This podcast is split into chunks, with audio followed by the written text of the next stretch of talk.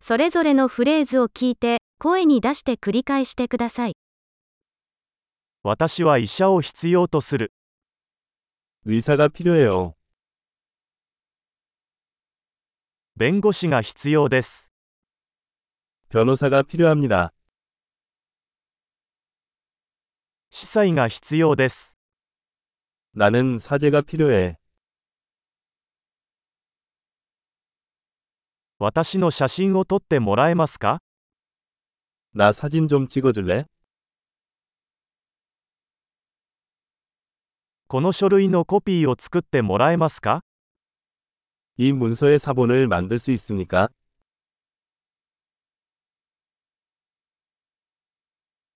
携帯電話の充電器を貸してもらえますか 휴대폰 충전기를 빌려주실 수 있나요?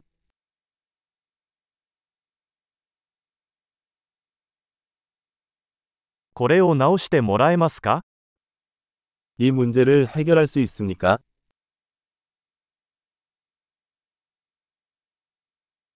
タクシーを呼んでもらえますか 택시를 불러주실 수 있나요?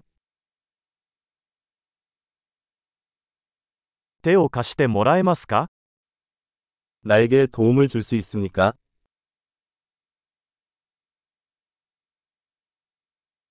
ライトをつけてもらえますか 불을 켤 수 있니?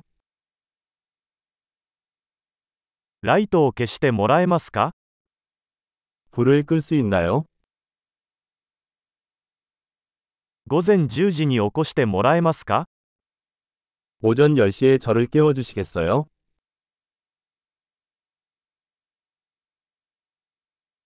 アドバイスをいただけますか 조언 좀 해주실 수 있나요? 鉛筆を持っていますか 연필 있어요?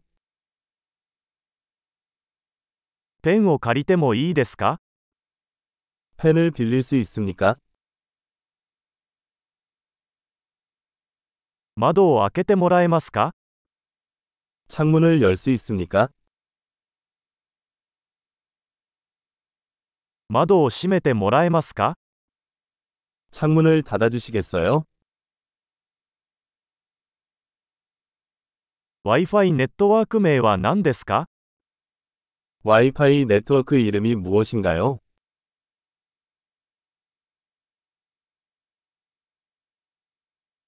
ワイファイのパスワードは何ですか 와이파이 비밀번호가 무엇인가요?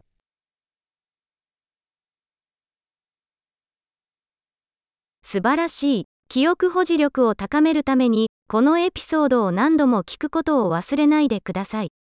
幸せの旅